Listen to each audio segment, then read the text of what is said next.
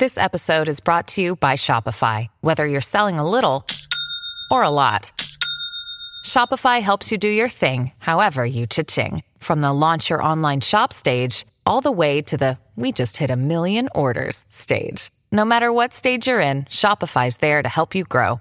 Sign up for a $1 per month trial period at shopify.com slash special offer, all lowercase. That's shopify.com slash special offer. Muy buenas a todos, soy Oliver y hoy os traigo una charla sobre los libros de Enoch. Aquí tenemos a mi querido hermano Oliver Ibáñez. ¿Qué tal, hermano? ¿Qué tal, tío? Pues muy contento de estar aquí contigo. Ya hicimos una charla muy guapa hace tiempo y había ganas de repetir ya. Además con un tema nuevo. Hoy sí, hoy sí. La verdad es que te cotizaste, tío. Mucho tiempo estuviste escribiendo el libro y además que, que me consta que ya me lo comentaras, tío, que al final eh, tuviste que, añadir más cosas. Y por eso que para mí tu, manera de trabajar, Oliver, hay que, hay que decirlo, me encanta. Eh, estás muy fijado en lo que quieres hacer y cuando te propones algo quieres acabarlo. Además se notaba, ¿sabes? Cuando estabas escribiendo el libro porque estabas publicando menos, estabas más centrado en acabarlo. Y pudiendo, porque conocemos a mucha gente, pudiendo haber publicado el libro tal cual lo tenías, decidiste, tío, esperar y añadir toda la nueva información. Cosa que para mí me parece muy loable, hermano. Así que desde aquí te agradezco el esfuerzo, hermano, porque también es eh, yo lo sé porque me lo dicen mucho, ¿sabes? Somos una inspiración también para otros creadores, tío. Nuestra forma de actuar y así, para mí, tío, tú también eres una inspiración. Bueno, muchas gracias, tío, por tus palabras. Y sí, es verdad que podía haber publicado el libro hace bastante, porque ya tenía, digamos, todo hecho, pero descubrí una nueva información y nuevas traducciones que dije es que si lo publico ahora, vale, puedo volver otra vez a la rutina de vídeos, retomar mi vida normal, digamos, pero sé que no hubiera publicado la mejor versión y yo quería la mejor versión. O sea, mi objetivo con este libro básicamente es tener la mejor traducción de los libros de Enoch en español.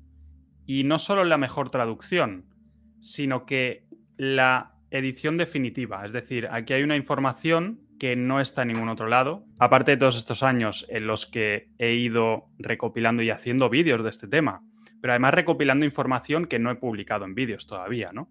Y todo eso lo he metido aquí. Información en otros idiomas. Yo soy bilingüe inglés-español. He recopilado un montón de información en inglés que está en este libro en español, ¿no? Vamos a hablar de los libros de Enoch y tengo muchas cosas que preguntarte.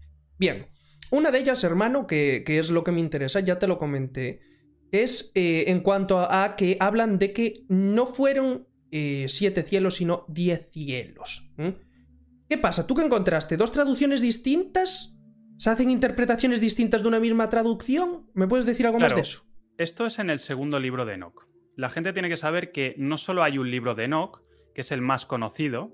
Cuando tú hablas de el libro de Enoch, en realidad nos referimos al primer libro de Enoch o el libro etíope de Enoch. Este primer libro es el más conocido, se habla de gigantes, ángeles caídos, etc. Ves que luego hay dos libros más de Enoch. Está el segundo libro de Enoch, que también es llamado el libro de los secretos de Enoch, o el libro eslavo de Enoch, porque se encontró en una traducción eslava el libro. Y el tercer libro de Enoch es el libro hebreo de Enoch, que es donde aparece el arcángel o ángel Metatrón, y es una revelación a un rabino Ismael, que él eh, es el que habla de lo que vio en los cielos, etc. ¿no? Entonces, el tema de los siete cielos y los diez cielos aparece en el segundo libro de Enoch, el libro de los secretos de Enoch.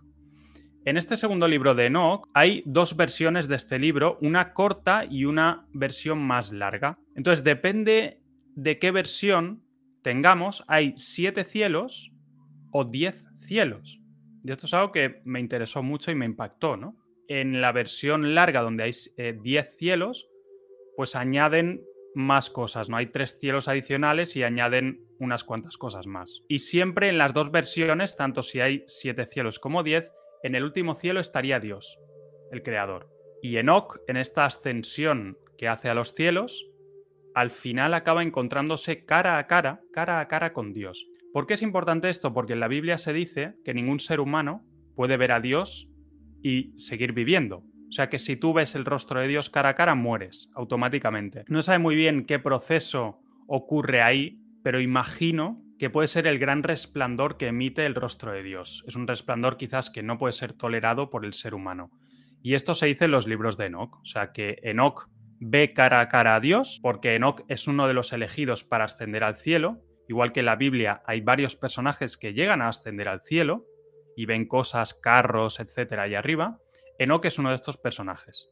Tenemos la suerte de que en los libros de Enoch, el propio Enoch, en teoría, es el que nos explica lo que ve en los cielos. Y una de las cosas es que vio al Creador y concretamente que tiene un rostro resplandeciente como un brillo más allá de lo normal. O sea, que ni el sol, ¿no? Entonces, quizá eso es lo que hace que muera la gente normal si ve el rostro de Dios. Entonces, en los cielos hay una serie de cosas que para el común de los mortales pues puede parecer fantasía, mitología. En el primer cielo se habla de que hay una sustancia como el éter, una sustancia que claro, esto lo relacionamos quizá con, claro, el éter hemos hablado mucho de ello, Nikola Tesla, una sustancia, ¿no? Mágica, podríamos decir, ahí en el cielo, en el primer cielo. Pero es que luego habla de que hay una especie de paraíso en el cielo. Claro, se cree que el paraíso está en la tierra, pero aquí se habla de que hay una especie de paraíso en el cielo y también una especie de infierno. Y ahí están los ángeles encadenados también, los ángeles caídos. Pero es que dicen que está el infierno en el cielo. Sí, no bajo tierra. Arriba. Por eso, arriba. Y esto es algo que me impactó bastante el segundo libro, ¿no? No lo llama infierno, pero lo llama como un lugar donde están los injustos, donde están los ángeles que corrompieron la tierra y están ahí arriba, en uno de los cielos, ¿no? Bastante impactante. Y luego están también las luminarias. Cuando se habla de las luminarias, también impacta porque nos habla de portales, como portales dimensionales, ¿no? Uno podría imaginar portales a través de los cuales pasan las luminarias. Esto sale en el primer libro de Enoch también. Lo sabía, tío, lo sabía. Lo sabía. Y lo dije, lo dije varias veces por la luna, hermano. Va de una dimensión a otra. Claro, la gente cuando dice, ¿y cómo, cómo circula el Sol? ¿no? En la Tierra no esférica, ¿cómo se esconde? ¿Cómo pasa de un lado? Bueno, en el libro de Enoch se dice que hay portales. Solo podemos imaginar y suponer, ¿no? Ya. ¿Qué significa esos portales? ¿Cómo se mueven las luminarias? Son misterios que seguramente el ser humano nunca descifrará. De hecho, en la Biblia se dice que, digamos de forma indirecta, se dice que el ser humano no sabe cómo es la Tierra en su totalidad. Se dice ni cuán ancha es la Tierra, ni qué alto es el cielo. Como diciendo, el ser humano no sabe eso y nunca lo sabrá. No, no, da, para más. no da para más. No, no estamos diseñados para saberlo. Por X motivo, quizá el creador no piensa que eso sea algo que nosotros debamos saber, ¿no? Siempre habrá ese misterio. De todas formas, nos hablan de portales. Los libros de Enoch nos habla de portales a través de los cuales pasan las luminarias.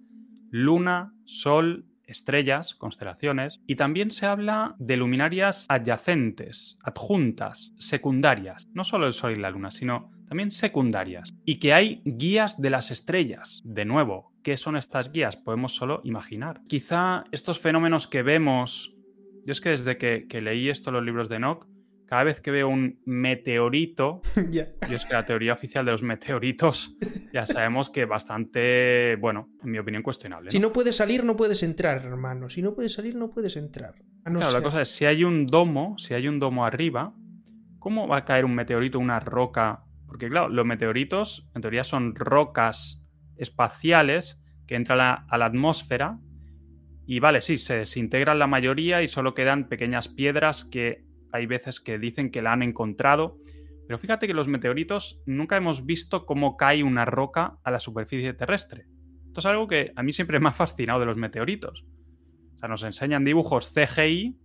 ¿Por qué CGI? Porque nunca se ha grabado, incluso a día de hoy, que ya 2023, pues uno pensaría que ya habría grabaciones, pero no nunca se ha grabado como una roca, supuesta roca espacial, impacta contra la superficie terrestre. Curioso, ¿no? Solo hay, pues, huecos, hay huecos, hay sitios en la Tierra donde hay eh, supuestos huecos de, meteoritos, estas cuencas gigantes en la Tierra. También te hace que son restos ahí de, de, que cayó un meteorito y tal, pero ¿dónde está la grabación? Si es como la Tierra bola, ¿no? O sea, una grabación desde el espacio que haga zoom a la parte de abajo de la Tierra bola para que veamos todo boca abajo. Los edificios boca abajo, los barcos boca abajo. Edificios, un barco boca abajo. Pero es una realidad, o sea, 2023 me estás diciendo que no tenemos esa tecnología con los satélites que hay, telescopios espaciales, misiones que ya en 2025 van a ir a la Luna. Me estás diciendo que no hay posibilidad de hacer una grabación, de grabar la parte de abajo de la Tierra bola para mostrar las cosas boca abajo, de verdad. Pues esto ocurre lo mismo con los meteoritos. Cuando veo esto en el libro de Enoch, de que hay luminarias secundarias, pienso, ¿no? Pienso, cuando miro al cielo y veo estrellas fugaces, veo ovnis, ¿no? Ovnis porque es verdad que son objetos voladores no identificados, o WAP, como lo dicen ahora. Unidentified Aerial Object, ¿no? En inglés. Pero, ¿pueden ser esto que aparece en el libro de Enoch? Pregunto, ¿no?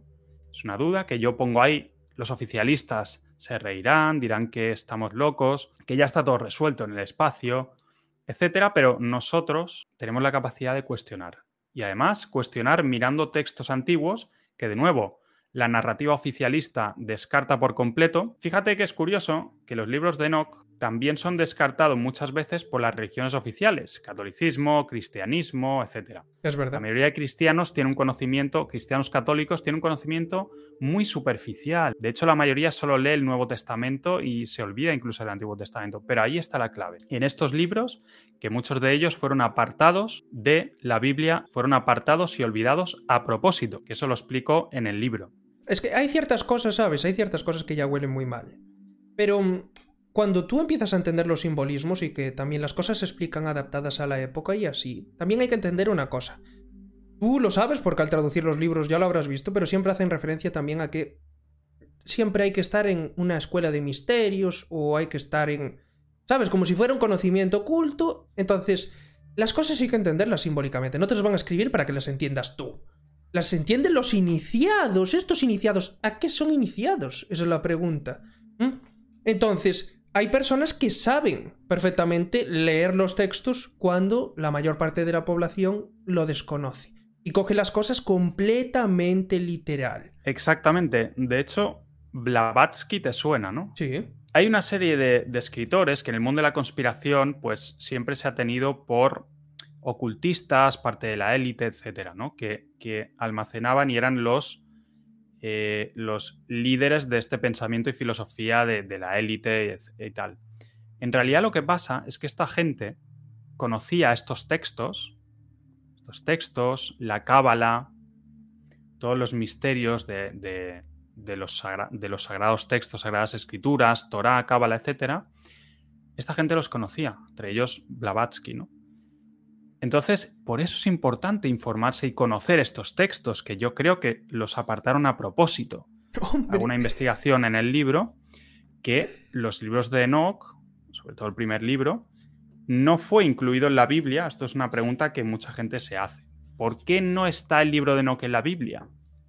si habla de historias que aparecen en la Biblia. Porque en Génesis 6.1 se habla hay un versículo muy interesante que dice que los hijos de Dios, refiriéndose a los ángeles, bajaron a la tierra y tuvieron relaciones con las mujeres humanas. Y de ahí surgieron los gigantes, los nefilim, los héroes del pasado, ¿no? Que lo llama en la Biblia. Y luego ya no habla de eso nunca más en la Biblia, ¿no? O sea, te deja ahí ese texto, ese, versículo misterioso y completamente fuera de lugar, y luego ya pasa a otro tema. Y es como, pero ¿Y esto de dónde sale y, por qué? ¿Y ahora no me dices nada más?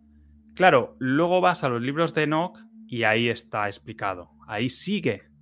De hecho, muchos autores y expertos eruditos en, textos antiguos bíblicos y hebreos creen que el libro de Enoch formaba parte del Génesis bíblico originalmente. De hecho, el libro de Enoch forma parte a día de hoy todavía de el canon de la Iglesia etíope ortodoxa y alguna judía por ahí apartada. Tenemos unas iglesias allí que cuidado también, que se dicen que se construyeron. Y ellos todavía incluyen, todavía incluyen el libro de Enoch en su canon oficial, porque entienden que, claro, está todo relacionado. Entonces muchos autores creen que el libro de Enoch debía estar en Génesis. ¿Por qué? Porque está relacionado. Y el libro de Enoch explica, va más allá. Donde se queda el Génesis bíblico, te dice que surgieron gigantes de repente en la tierra y luego vino el diluvio. El libro de Enoch te dice por qué. Porque estos híbridos, estos gigantes Nefilim híbridos, que en la Biblia aparecen algunos, estos híbridos causaron gran destrucción en la Tierra. De hecho, comían humanos al final, o sea, devoraron todos los alimentos que había y luego acabaron comiendo humanos y comiéndose entre ellos, canibalismo incluso, ¿no? O sea, eran unos seres terroríficos, imagínate, ¿no? Luego nos dice también el libro de Enoch que los ángeles caídos enseñaron a los seres humanos, sobre todo a las mujeres humanas con las cuales se acostaron y produjeron estos híbridos, los ángeles caídos enseñaron ciertas cosas prohibidas entre comillas a los seres humanos. Cómo fabricar cosas con metales, utilizar plantas, cómo hacer encantamientos, cómo tal. Y todo esto, pues, habían ciertos seres humanos que no supieron llevarlo bien y la Tierra era un caos, ¿no? Pero no solo por culpa de los ángeles caídos y los gigantes, sino los propios seres humanos también se hundieron en la maldad. Y vino el diluvio. Hubo un reseteo de la Tierra. Quedó Noé, sus hijos y poco más. Lo que pasa es que es interesante porque, claro, después del diluvio aparecen gigantes en la Biblia. Aparece David y Goliat, aparece Og de Basán, aparecen gigantes que dicen que los humanos a su lado eran como saltamontes. Todo esto después del diluvio. Entonces, el diluvio no acabó con todos. Y en textos judíos se dice, textos eh, como el Midrash, que son como eh, tradiciones orales judías, ¿no? Pero que se remonta a la época de Moisés. O sea, no es que sea fantasía y se lo inventaran, son historias que se saben desde la época de Moisés, solo que se transmiten oralmente, de generación en generación. No estaban escritas todas en libros, ¿no?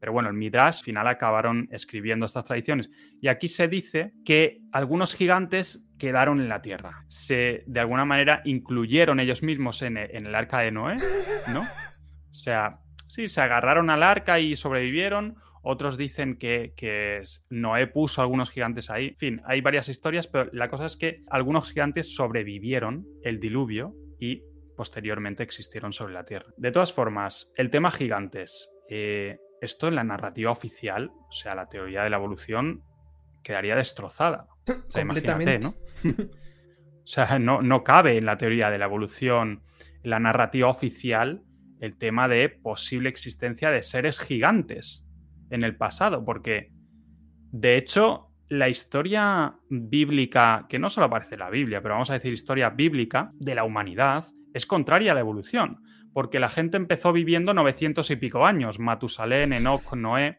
y se fue rebajando el tamaño igual, de gigantes a gente normal. Entonces, es la, la evolución al revés. Al revés.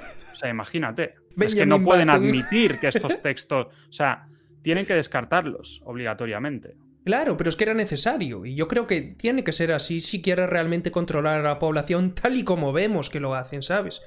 Entonces, la historia está en eso. El diluvio, el diluvio, está claro que tuvo que haberlo porque es que son todos los textos antiguos, todos, donde lo coja siempre hay un diluvio. Un reinicio hubo. ¿Cómo sobrevivieron y así? Vete tú a saber será simbólico lo de la barca de Noé, ¿sabes? Y será, vete tú a saber cómo sería o lo que sería. El caso es que si tú provocas una inundación, lo que sabemos seguro es que el océano Atlántico, allí estaba la Atlántida, porque se encuentran restos y todo por los bordes y así. Y luego en Lemuria, que estaba más por Japón y así, también quedó hundida. Con lo cual, si haces un diluvio, por mucho que fueran un día, seguro que hay alguien que estaba más pegado a la orilla y que sobrevivió. Algún gigante tuvo que quedar y así. Entonces, por H o por B sobrevivieron, porque hay textos después, como tú bien dices, Goliat, etcétera, etcétera, y así. Entonces. Sí, de hecho, eh, es que en la propia Biblia, ¿no? Ya te, dice David y Goliat. Oc de Basán, su cama medía unos 4 metros. Su hacha era gigante. pero claro, en los textos apócrifos, que no están en la Biblia, ahí hay mucho más detalle. No solo el libro de Enoch, está el libro de los gigantes también directamente. Hay un libro que se llama El libro de los gigantes. También apócrifo se encontró entre los manuscritos del Mar Muerto en las cuevas de Qumran. Y en este libro de los gigantes se dice que hay varios gigantes que vuelan, por ejemplo. Que vuelan.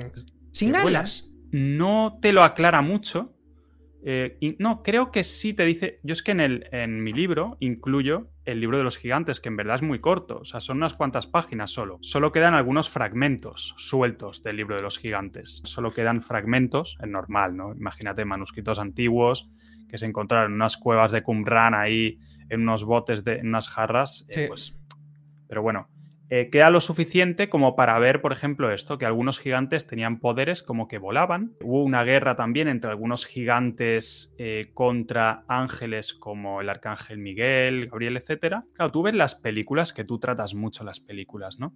X-Men, por ejemplo, ¿no? Eh, este tipo de películas, ¿cómo era esta? Civil War, ¿no? Guerra civil, pero que era entre estos superhéroes. ¿De dónde sale todo esto? ¿De dónde salen estos híbridos? De esta mitología, mitología.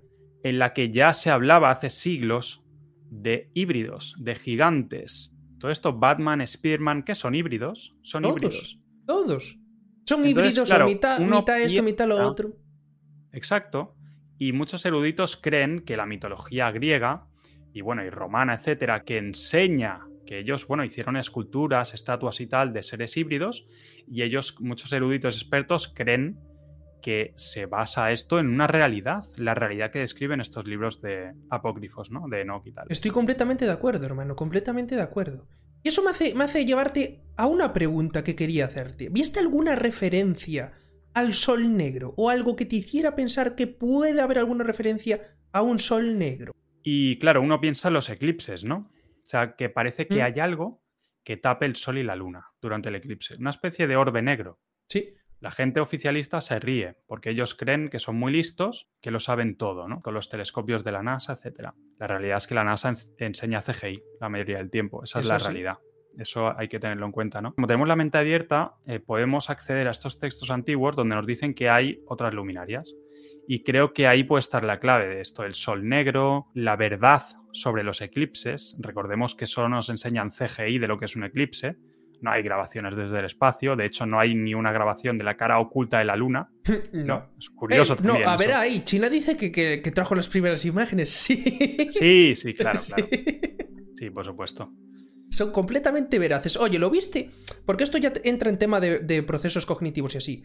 No sé si viste cuando le, le saqué el tema, cuando fui al Club 113, cuando le saqué al Rubius, eh, eh, ¿sabes que se daba cuenta? ¿Lo viste esa parte? ¿Sabes? En Cuando- la entrevista esa que hiciste con los chavales, ¿no? De- Sí, pues le dije lo de, lo de Rubius cuando empezó a decir fake, fake, fake, que estaba viendo un aterrizaje de Elon Musk. Entonces, Rubius lo dijo, ¿sabes? Pero después entre todos, tío, pues Sí, yo me acuerdo que el Rubius hace años, en plan de coña, irónicamente, dijo, sí, la NASA es fake, tal, no sé qué, pero que se notaba que había visto nuestros vídeos sobre el tema. Pero 100%, ¿eh? O sea, te digo 100%, pero no es el único. O sea, la mayoría de estos grandes streamers han visto el tema Tierra plana. Lo sé. De hecho, a- sé que algunos han visto mis vídeos. es así, O sea, es así. me lo han comentado y tal. Sí, bueno, muchos se ríen y tal, pero en el fondo queda la duda. En el fondo a muchos de estos les queda la duda luego. Pero bueno, eh, me- es sincero, ¿sabes? Ese vídeo eh, moló porque allí en el Club 113 fueron sinceros además los chavales. Dos dijeron que para ellos no, no había CGI. O que, ¿sabes? También dijeron, ¿quién soy yo para decir si hay CGI o no? Pero, pero me encantó porque uno de ellos no. Uno de ellos dijo, sí que se ve falso, sí que es CGI. El Rubius tenía razón cuando dijo fake.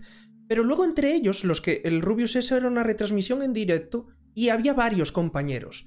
Entonces, entre todos empezaron a hacerse estas preguntas de ¿y por qué iban a falsificarlo? ¿Y por qué iban a hacerlo fake y así? Y entre todos al final acabaron concluyendo de que no debía de ser fake. ¿Entiendes? Entonces, este es el poder de psicología que tienen los medios de comunicación de masas. Afectan a tantos procesos cognitivos y nos educan desde niños. Es muy difícil, luego, aunque tú veas algo que no te cuadra, porque estamos hablando de una persona como el Rubius, que es un experto en videojuegos, no es una persona como tú y yo que jugamos, yo que sé, mil horas a los videojuegos, no sé, pero poquísimo de lo de ellos. Esa gente vive de eso. ¿Sabes? Se pasan Sí. horas y horas jugando. Y él lo reconoce, reconoce el CGI. Y que acaben diciendo al final que. No, tío. Es, es el peso de la sociedad, el peso de toda esa educación, tío. Poco a poco vamos abriendo camino. A mí me trataron con mucho respeto en el Club 113. A mí me tienen invitado a, otros canales grandes sin negarme. Porque sabía que me iban a hacer la 13-14 como tú. Yo te lo dije y te lo dije, te admiré por las veces que fuiste a programas que sabías que te iban a apuñalar por la espalda, tío. No, y además, por ejemplo, en el, en el programa de Risto que fui, son expertos, porque luego lo ves con los demás invitados, hacen lo mismo. Hombre. Eh, son expertos en intentar ponerte de mal humor y nervioso y hacer que pierdas los papeles, porque la audiencia está ahí. La audiencia no está en una entrevista donde yo hable libremente, de forma educada. La audiencia está en crear un show, es el show de la tele. Es así, tal cual. Por eso la gente ya no ve la tele y ve nuestros programas, ¿no? Hombre. Porque aquí se habla, somos gente real y hablamos con lo que nos da la gana y bien, y hablamos bien, ¿sabes? No, no hacemos cosas como hacen los programas para tener audiencia. Es que es Es lo que verdad. hay, es la evolución de, Es- de es los así, medios. Es así, y, y van de capa caída y ellos lo saben, por eso, Sí. por eso tienen que ponernos el algoritmo como lo están poniendo. Por eso Pero me claro, encantó, esa me es la evolución y, de- y es algo positivo. Y a mí me gusta eso. Porque entonces quiere decir que habrá más programas como el nuestro y menos como la basura televisiva. Ojo, hay programas de la tele que son buenos. Estoy de acuerdo. Hay programas que están muy bien. Estoy de están bien hechos, pero son pocos y, ya no quedan muchos. Eso sí. Y que tengan libertad creativa, muy, muy pocos. Muy pocos, muy poquitos. pero bueno, estamos por aquí hablando de lo que nos da la... Bueno, tampoco podemos hablar de lo que nos da la gana, cuidado. Tú y yo hemos sufrido mucho y hemos hablado mucho por privado de cómo circunnavegar aquí las censuras y las desmonetizaciones. Exacto. Pero tenemos más libertad que la tele. Bastante más. Sobre todo que no nos escriben los guiones, tío. No tenemos que seguir ese guion ni nada. Entonces, ¿qué pasa? ¿Evitamos las palabras difíciles? Digámoslo así. y sorteamos como podemos. lo el, bicho, lo de 2020, por ejemplo. Hablamos en. Todo en clave. en clave. Yo digo medicación y medicación no hay ningún problema. Ah, mira, claro. Con medicación. El remedio. el remedio. el remedio de la abuela. El remedio del 2020. ¿Te pusiste el tercer remedio? Exacto, y ahí, ahí vamos tirando. Yo no podía, no cobraba nada. Yo empecé a cobrar de YouTube, hermano, fue casi a mediados de 2020. Yo flipas, tardísimo. Yo estuve cinco años en YouTube sin, sin ver un duro. Yo casi, yo casi ocho. Por amor al arte. Exacto. Eso es lo que la gente no ve. Somos parte de los reales. Exacto. ¿Y qué pasa? Que yo, así, a base de que me dijeran, eh, el colega me dijo, oye, tío, cómprate un ordenador, aunque sea de 300 pavos, te lo monto yo, tío, pero que te procese los vídeos mínimamente. y luego continué con uno de 300 euros, exactamente. Y luego ya... Por eso que tiene, tiene doble mérito, ¿no? El quitarle audiencia a los programas de televisión grandes y encima con estos recursos que comparado con ellos... O sea, es brutal, es brutal. Pues bien, hermano, vamos a continuar con lo tuyo, que me encantan a mí estas cosas, pero, pero las cosas como son. Hay muchas preguntas que aún me quedaban por hacerte. Una, es lo que dijiste de eh, las diferentes razas de ángeles. ¿Sabes? Entonces, tú partes de que los ángeles tienen que ver, ellos en sí, alguna de las razas, con las hibridaciones con las mujeres. Sí, yo me refiero directas, ¿sabes? Que no sean en probetas, porque la historia está...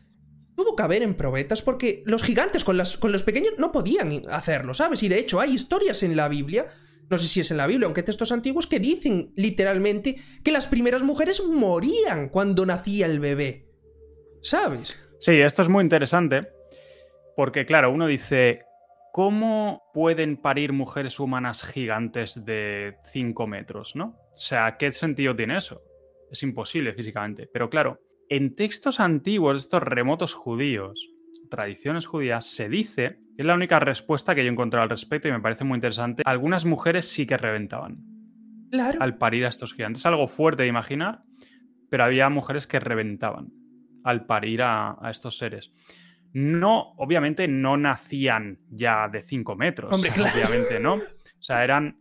Claro. Pero imagínate, si un bebé humano es así, Imagínate a lo mejor. Pero eran, claro, eran más grandes, más tal, y muchas mujeres morían al parir. Se dice en esta tradición que es lo único que parece haber como dato para, para saber qué pasaba en ese entonces, ¿no? Cuando parían estos, estos híbridos gigantes. Luego hay varias razas también. Eh, se habla incluso de cíclopes. Se habla de gigantes con doble fila de dientes, gigantes con seis dedos en las manos, pelo rojizo y largo, muy hábiles, pero torpes mentalmente. Se dice en el libro de los gigantes. De hecho, muchos pensaban que, podían, eh, se creían tan fuertes, se creían invencibles, ¿no? Se dice en el libro de los gigantes. Y luego murieron enfrentándose a arcángeles como Miguel, etcétera murieron en esa batalla, ¿no? Eran seres sobrehumanos, o sea, la clave es que no eran humanos. Hay un sector más conservador y que no le gusta esos libros apócrifos, sector religioso, que propone una narrativa que es que los ángeles caídos en realidad eran los hijos de Caín, o sea, que eran humanos, y que la descendencia eran eh, reyes y, y gente poderosa, pero humanos, con poder terrenal. Y te presentan esta alternativa, pero claro,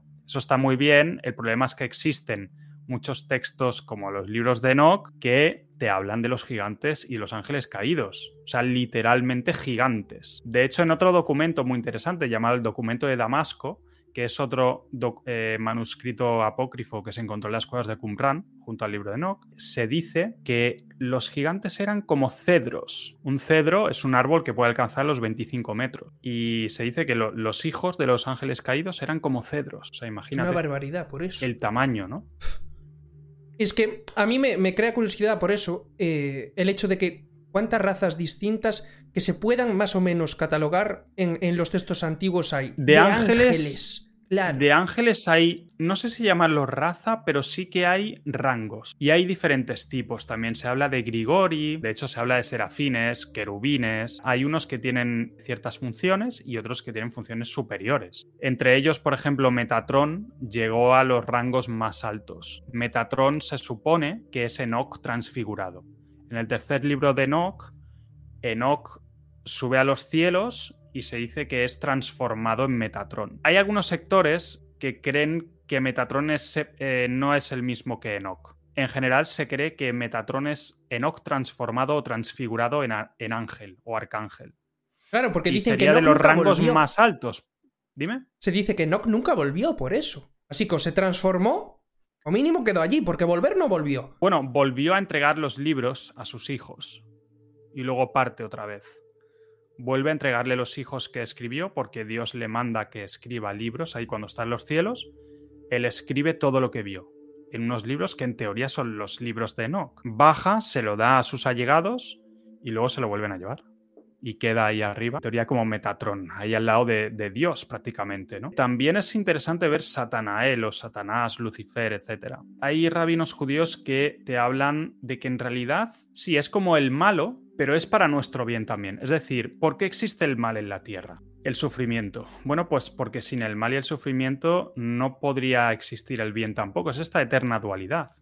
O sea, la generosidad, la amabilidad y la compasión no podrían existir sin el mal. Exacto. Sin el sufrimiento. El perdón más puro, que es a quien te hace mal, mal, ¿sabes? No existiría el perdón. Eh, de esa misma forma, se dice en el, en el, judaísmo que Satanás también está para nuestro bien, en el sentido de que sí, hace cosas malas o nos tienta y tal, pero es para que nosotros ascendamos, superemos esas barreras y ascendamos de nivel de alguna forma. Exacto, espiritual, el aprendizaje espiritual. Es así. Sin momentos difíciles uno no... O sea, tú piensas, ¿cuándo has crecido más? Cuando te has enfrentado a momentos difíciles de tu vida. Ahí es, cuando has cambiado, te has transformado, has decidido eh, emprender cosas nuevas a raíz de eventos negativos, aparentemente negativos. Todo eso al final era para nuestro bien, porque si no hubieran sucedido nos hubiéramos quedado en el mismo lugar hubiéramos evolucionado, ¿no? Pero sí, hay muchos rangos de ángeles y tipos de ángeles y de gigantes también. Vale. Y la cosa es, ¿hoy en día quedan gigantes? Esa es otra pregunta que la gente se hace, ¿no? Hombre. porque si existieron antes y después del diluvio, ¿hoy en día quedan gigantes? Muchos creen que sí. Hay zonas que no eh, podemos ir a ver. Hay zonas en la Tierra que yo creo que no hemos explorado o quizá no se nos permite explorar. Están los ángeles caídos ahí porque en el libro de Enoch se dice que fueron encerrados algunos, puede ser la Antártida o incluso el Polo Norte, entre comillas, estas zonas remotas de la Tierra, ¿no? Que los mapas antiguos aparecen sin nieve, sin, o sea, sin hielo y tal. Y muchos creen que, aunque no existan gigantes, quizá no son gigantes, pero quizás son con apariencia humana. Pero estos Nefilim siguen existiendo, estos híbridos o ángeles caídos incluso. ¿Por qué creo que este es el caso, que pueden existir seres no humanos? Porque en la Biblia, en el libro de Enoch y en otros textos, los ángeles pueden adoptar forma humana. Se puede ver en la historia de Sodoma y Gomorra en la Biblia. ¿Qué sucede ahí? Dos ángeles, o sea, hay unos ángeles que se presentan ahí con aspecto humano. Los habitantes de Sodoma y Gomorra los ven y quieren acostarse con ellos, a los quieren violar, porque se ven como increíbles, ¿no? Pero son humanos pero son ángeles en realidad. En el libro, bueno, no es el libro, es un texto que habla de Azael y Shemiaza, que son dos ángeles caídos, dos de los ángeles que lideraron la rebelión de los ángeles caídos que bajaron a la tierra. Lo que pasó es que estaban celosos de los seres humanos. Cuando Dios creó al ser humano, estos ángeles le dijeron a Dios, le preguntaron, ¿por qué necesitas al ser humano si ya nos tienes a nosotros? ¿no? Y Dios les dijo que el ser humano estaba creado para ser el ser supremo de, de la creación y los ángeles le dijeron, déjanos bajar y te demostraremos que, no es así, ¿no? Y claro, Dios les dice, vais a ser tentados si bajáis a la tierra. Y los ángeles insistían en que no, no, déjanos bajar. Los ángeles bajaron y efectivamente acabaron por ser tentados y rebajados al nivel terrenal, material, físico. Y ahí es cuando se produjo esa unión que produjo híbridos. En esta historia de Azael, Shemiaza y tal, eh, se dice que estos dos ángeles eh, podían adoptar forma humana. Muchos eruditos eh, de la Biblia o cristianos rechazan los libros de Enoch porque dicen, no, en la Biblia se dice que los ángeles no pueden tener relaciones con, con seres humanos, son como andróginos, ¿no? que no pueden tener sexo. Entonces, ¿cómo pudieron tener relaciones? Claro, la clave es que quizás al bajar a la Tierra adoptaron un aspecto humano. Yo, por lo que tengo visto en primado negativo, y aún analicé lo Y ahí es cuando pudieron tener relaciones con humanos. Eh, era, eh, se llama Un ángel enamorado. Buenísima. Cargada de primado negativo de principio a fin. ¿Qué pasó? ¿Qué, era el, rollo de la película al final? Y es que. O sea, la, película se llama así, Ángel Un ángel enamorado. Es de Nicolas Cage. Te va a molar. Es muy buena la película, ¿eh? Porque, claro, fuera de que es una película romántica y así, tú que entiendes de primado negativo y así vas a flipar. De principio a fin, cuentan cómo te encarnas, cómo se va el alma, cómo los ángeles nos ayudan y supervisan todo. ¿Entiendes? ¿Y qué pasa? Que él conoce a Meg Ryan, que es la chica rubia de ojos azules, le encanta, como si la tentara, y ¿qué hace? Pide quedarse, ¿sabes? Entonces se queda. Y es ahí cuando sucede todo el rollo y al final eh, eh, aprende las cosas duras de aquí de la Tierra. Entonces yo lo veo más como que el alma pueden dejarla encarnarse en un humano y era el ángel ese. ¿Entiendes? Tienen las, las dos fases. ¿Por qué razón? Porque luego al final de la película lo que dicen es eso, es que pueden elegir, el ángel acaba aprendiendo de que puede elegir venir aquí a vivir la experiencia humana, pero también aprende al final todo el sufrimiento, porque la protagonista palma al final cuando él está enamorado y él descubre todo, las sensaciones de estar aquí arriba con tu con la chica que querías y luego las de aquí abajo de perder al ser amado, ¿entiendes? Es la bomba, te estalla la cabeza. Muy buena película. ¿Y cómo es esta peli que sale Keanu Reeves, creo que Al Pacino o Robert De Niro? Que hace del diablo. el, abogado, del, diablo, abogado del diablo es la bomba. La analicé el otro día, tío. Primado negativo de principio a fin. El abogado del diablo. Hasta, hasta, está haciendo el juicio contra el, contra el tipo que abusa de los es increíble, esa peli la he visto un montón de veces. El 33, por eso. En, el coso se ve el 33, era la sala 33, tío. Es que te aparece todo. Es la bomba. ah, mira, en eso, en eso no me había fijado. Pues sí. Tengo que, tengo que ver tu vídeo del tema. Ahí, ¿qué, ¿qué, sucede? Ahí, ¿qué aparece? Aparece el diablo. Pero como un hombre. Satanael transformado puede cambiar y aparecer como ser humano. Y creo que eso pudo haber sucedido en esta historia de los ángeles caídos que bajan a la tierra y tienen relaciones con, con mujeres humanas. Bien, dice terapias integrativas en tierra plana. Me dice, abrazos hermanos. Nacemos del útero de nuestra madre al útero de la tierra. Nuestro reino está, está protegido y cerrado por la bóveda celeste en forma de útero. Abrazos a ambos. Muy buena mm. reflexión, hermano. ¿Cómo será el domo, lo que cubre la Tierra? Es una pregunta que mucha gente se hace, ¿no? Podemos pensar que es una especie de cúpula, ¿no? Como media esfera, pero en realidad no lo sabemos. Igual recubre toda la Tierra. Igual es. En realidad es una. Igual Yo creo que cubre toda la Tierra, por lo que estoy viendo en el primado negativo que llevo puede viendo. ser una esfera. Es un campo electromagnético toroidal. Exacto. Y es Donde vivimos nosotros es un plano. Exacto, en, el plano. Y la mitad de abajo es tierra. Pero exactamente, es que es como eso. nosotros sabemos que son eh, eh, los, los superfluidos y así, y los gases que tenemos en la atmósfera. Me dicen a veces, tiene que ser de cristal como, como en los Simpson la cúpula. No tiene por qué. Es frecuencial, es frecuencial. Y si tú no vibras en esa frecuencia, no eres capaz de pasar. ¿Te acuerdas además que lo vimos en, en el vídeo que, no sé si analizarás tú también, el de, el de que trataba de bajar con el, con el submarino y chocaba en el agua y rebotaba el agua? ¿Te acuerdas? El que murió. Sí, el, del, el del, documental de Blue Ocean, ¿no? Exacto. Mike, Mike de Gruy. Que acabó muriendo. Sí, Mike de Gruy, que, chocó contra ese límite en el océano y sospechosamente murió en un accidente de helicóptero y poco después, de hecho, de que saliera el documental. Esto se, puede extender a muchísimas otras cosas, igual que nuestros limitados cinco sentidos solo nos permiten ver eh, muy limitadas las cosas, sino lo tenemos la prueba con los rayos X, los rayos gamma, a nuestro cuerpo se nos puede ver desde muchas, digámoslo así, descodificaciones distintas. El caso es el descodificador. Y me dice Sofía PM, hola Kike y Oliver. tremendo temazo. Me acordé de la película Beowulf. Es una película de 2007 donde la gigante dragona reptil que No, hace.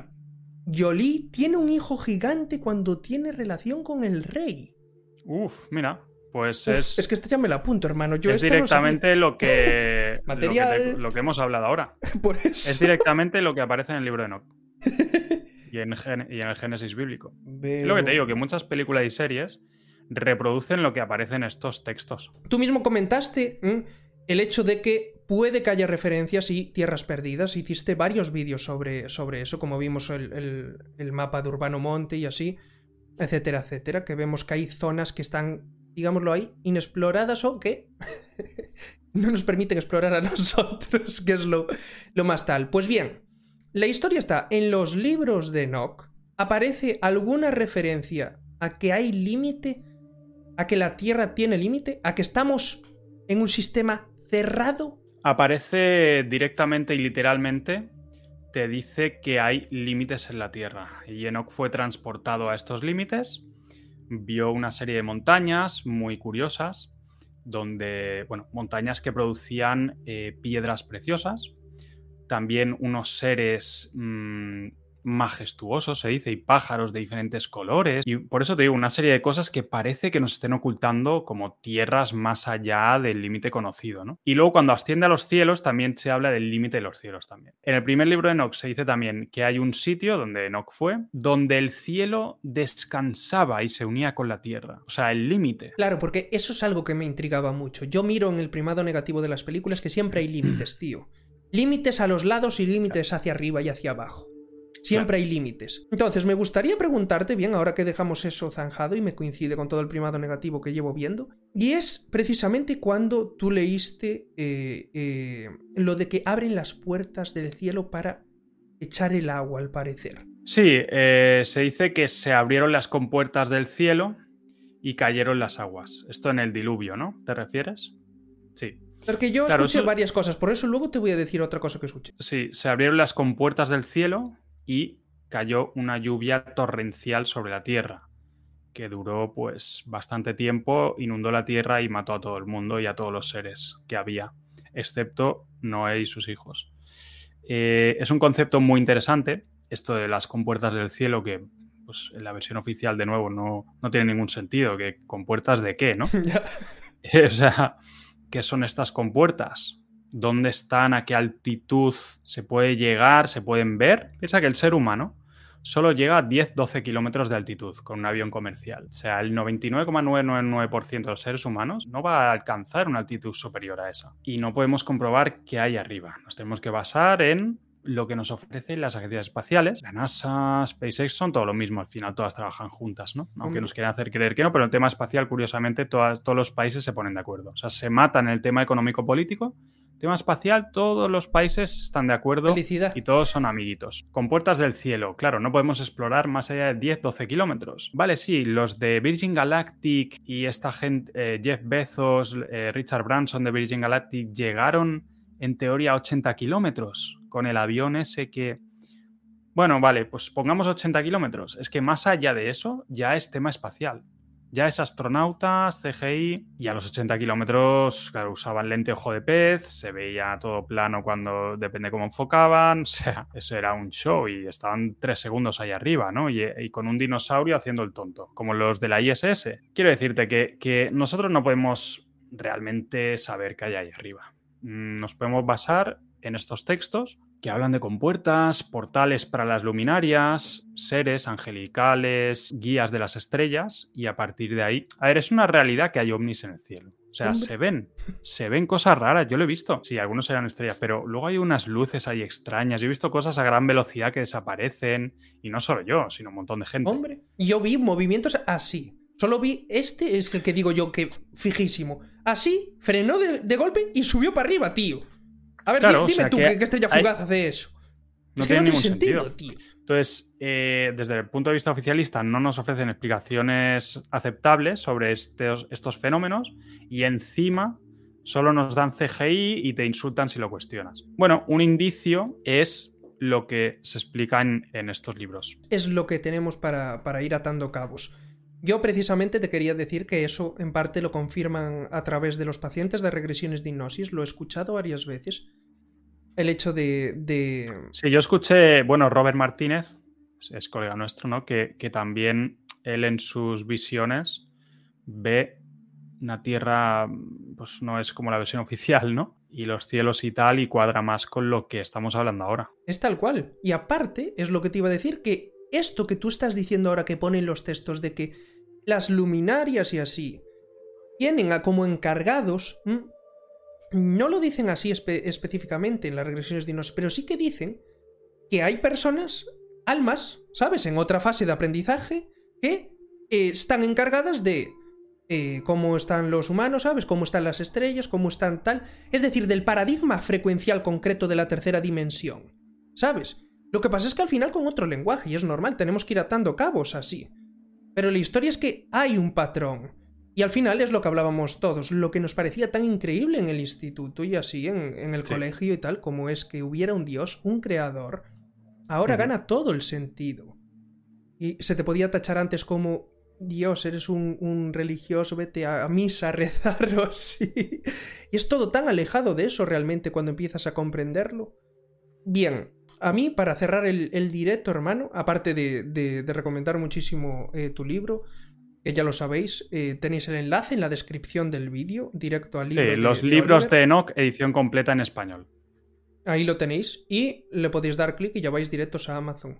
Pues bien, la historia está en que dicen que vio a Dios Enoch y que resplandecía era lo más, lo, más eh, luminoso que, se podía ver y así. Sí, era como, su rostro era como hierro fundido resplandeciente, se dice. No ves, claro. Y al final, ¿eh? al final es eso, estamos hablando de la fuente. se parece mucho a lo que la gente ve cuando se desencarna. ¿Sabes? Van todos a la luz. Pero tú ahí, ahí quiero que hagas la puntualización. Sí, no, di. Mira, esto me ha recordado una cosa interesante, un concepto interesante que aparece en el segundo libro de Enoch, que se habla de la luz primordial, que en la creación Dios hizo, o sea, había una luz primordial que era más brillante que la luz que vemos del día, más brillante que la luz del día. Me encanta, tío, me encanta. Pues bien, tenemos todo para cerrar el directo de lujo. Quedamos con la luz primordial. Agradecerte de corazón, hermano, te lo digo de verdad que vinieras a mi canal. Sabes que te quiero muchísimo. Y más allá de esto, igualmente, tío. tenemos, ¿sabes? Eh, un, sendero que, vamos a transitar eh, porque son caminos paralelos al final. Los dos nos gusta mucho lo que hacemos. Los dos nos costó mucho llegar hasta aquí. Muchas gracias por tenerme aquí. Sabes que te valoro un montón. Y nada, seguro que nos veremos en más charlas sobre temas interesantes. Un abrazo. un abrazo muy fuerte, hermano. Hasta la próxima.